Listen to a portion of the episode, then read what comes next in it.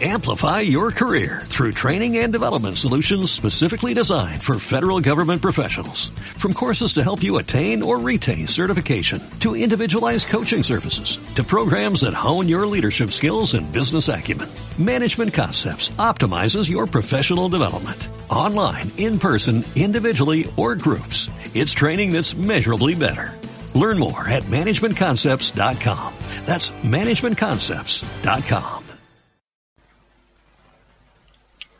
El peligro de la práctica del espiritismo. Dada la gran influencia del signo de Escorpio en mi horóscopo, siempre he tenido gran curiosidad por haber, por averiguar o por investigar todo lo misterioso y todo lo oculto que se ponía a mi alcance. A principios de los años 80 conocí a un grupo de personas que se dedicaba a practicar la Ouija y aunque llevaban muy poco tiempo en esas prácticas, eh, quise integrarme para ver qué sucedía y para comprobar si era cierto lo que me contaban.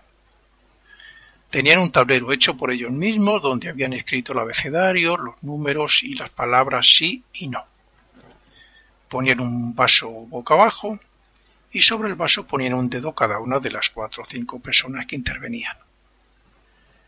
Mis primeras impresiones fueron que todo parecía real, pero que parecía un juego de niños, porque los espíritus o el espíritu que acudía hacía, hacía con ellos lo que quería. Y cuando digo lo que quería, pues me refiero a chantajes, eh, amenazarles con que les iba a abandonar, cuando maestro espiritual otras veces se hacían pasar por extraterrestres, por mil cosas siempre buenas. O incluso le, a veces les pedían que hicieran ciertas cosas que no tenían mucho sentido. Otras veces eran como niños y, solo les en mentiras o en cosas que habían dicho. Me incluyo porque al final terminé incorporándome a, los pocos días y colaboré con lo que parecía un juego preguntando cosas serias que no tenían respuesta que me incluso me daban de lado o que incluso no sé pues parecía que le molestaba al espíritu. No había pasado mucho tiempo de mi incorporación cuando observé que una de las veces que faltó una persona de las que intervenía, el espíritu no respondía o lo hacía moviendo el vaso más lentamente de lo normal, lo que me hizo pensar que era una de esas personas la que movía el vaso intencionadamente. Por lo tanto, llegué a la conclusión de que uno de ellos tenía algo especial que era necesario para que el espíritu se comunicara con nosotros a través del vaso. Después de diez o doce reuniones o sesiones, esa persona especial, entre comillas, dijo que ese hermano mayor, así era como le llamaban ellos, porque le decía cosas bonitas y espirituales, pues que ese hermano mayor quería que dejaran el tablero y que ella escribiera, porque era una mujer, y que ella escribiera los mensajes en un papel directamente. Y así fue nos decía que teníamos que ser buenos, pero sin nada especial en sus palabras. Y sí muchas mentiras, como que era un extraterrestre, como he dicho antes, y que nos llevaría eh, como semilla especial para un futuro de la humanidad, y otras muchas cosas que más tarde averigüé que dicen otros espíritus a personas que dicen ser también contactadas por diferentes medios. Yo lo dejé, todo eso, y al poco tiempo se deshizo el grupo, porque aquello no llevaba a nada serio, por no decir a ninguna parte. Mm, yo, por otro lado, lo dejé porque eh, yo veía algo extraño y algo que no me acababa de convencer. Al cabo de dos años aproximadamente y después de buscar y buscar una escuela seria de ocultismo, contacté con la fraternidad Rosacruz Masheindel y comencé a estudiar sus cursos comprándome a su vez algún libro de Max Heindel donde encontré una explicación de cómo se produce ese tipo de, espiritismo y de los peligros que conlleva su práctica. A partir de ahí contacté con una persona de ese grupo y se lo expliqué con la intención de que no lo hicieran más. Y así fue. Si alguien desconocido y con muy mal aspecto nos pide que le llevemos en nuestro coche a determinado sitio, casi seguro que le digamos que no. Pero si va muy bien vestido y es educado y simpático, es muy posible que le digamos que sí. Pues para comenzar diré que eso es lo que pasa cuando unas personas practican el espiritismo, sea la Ouija o sea la escritura automática, como en el caso que he contado. Es decir, un espíritu se hace pasar por un ser muy espiritual o personaje famoso, dependiendo de lo que busquen los que juegan, y así les convence para que le crean. Esas personas comenzaron a jugar y, a mi entender, conocieron varios espíritus hasta que uno de ellos se quedó fijo con alguna intención. Ese espíritu vio la posibilidad de dominar a través del cerebro a una persona, y así comenzó a hacerlo y cuando lo tenía asegurado eliminó el tablero de la Ouija para influenciarle directamente. Si hubiera seguido más tiempo, hubiera sido peor para esa persona.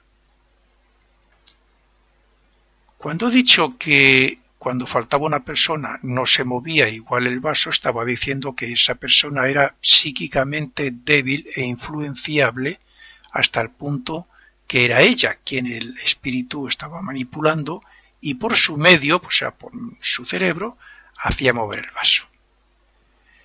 Esta clase de espíritus apegados a la tierra nunca tienen buenas intenciones y todos se hacen pasar por santos, famosos o seres especiales y muy espirituales para convencer a los que juegan de que les van a ayudar o a conceder algo siempre y cuando hagan lo que ellos dicen. Suelen ser personas de poco desarrollo que pasan al más allá y quieren continuar en contacto con nosotros, pero, repito, suelen tener una mala intención que ocultan mientras llevan al grupo a donde ellos quieren, aunque también es cierto que se les pilla rápidamente por sus mentiras y por su ignorancia. El fin es encontrar a una persona fácilmente influenciable, o sea, una especie de medium, para luego dirigir su brazo y su mano con tal de que mueva el vaso. Pero el peligro está en que ese espíritu puede hacerse dueño de la persona y, con el tiempo, si ella no cambia, no dejarla libre ni en paz incluso hasta la muerte. Así que lo que se hace pasar por un hermano mayor o por un ángel o por un santo no es más que un farsante que busca tener un medio para conseguir aquí lo que en el más allá no puede. Una persona poco evolucionada, un obseso sexual, etc., que muere, sigue siendo igual después de muerto. Y por tanto nadie se hace ángel o santo sin más en el más allá, sino que sigue siendo lo que era. Así que, según fuera y según sus deseos aquí en la tierra, así buscará satisfacer sus deseos allí. Las enseñanzas o la enseñanza que quiero dar con este artículo es que no se debe practicar el espiritismo principalmente por dos razones. Primera, porque el contacto con esos espíritus es malo para ellos, porque retrasan su paso por el mundo de deseos a la vez que hacen mal a quienes lo practican y segunda porque las razones, vamos, porque las personas que lo practican ponen en peligro su salud física y psíquica, por no decir que a veces incluso su vida, porque ha habido personas que han muerto, se han suicidado o se han metido en el mundo de la droga y en otras cosas malas a través del espiritismo. Es cierto que a veces puede salir algún espíritu bueno, al menos en mi experiencia, creo que una vez, mm, una de las veces que yo intervine, eh, un ser desde luego nos habló con muchísima sabiduría y dándonos muy buenos consejos. Y entre otros fue que dejáramos eso. Pues bueno, alguna vez sale algún espíritu bueno que suele aconsejar incluso pues eso, que se deje de practicar todas esas cosas y que se olvide todo pero no suele ocurrir a menudo, la verdad. Esos son casos, no sé, pues algún espíritu que es bueno o normal, con buenas intenciones, que percibe el hecho de ese juego y interviene, puesto que lo puede hacer igual que el otro que es malo. Lo normal, si es que ocurre, es que si un espíritu desarrollado y caritativo aparece en el juego, es para darnos algún buen consejo y ya no aparecer más. Si lo hace, significa que es otro falsante más que se hace pasar por bueno y que nos quiere engañar. Mi consejo es no practicar ninguna forma de espiritismo, ni siquiera aunque parezca un juego. Por lo tanto, dediquémonos a desarrollar virtudes y a utilizar nuestro aspecto espiritual para amar y para servir al prójimo, que todo lo demás se nos será dado cuando corresponda y sin ningún peligro para nosotros.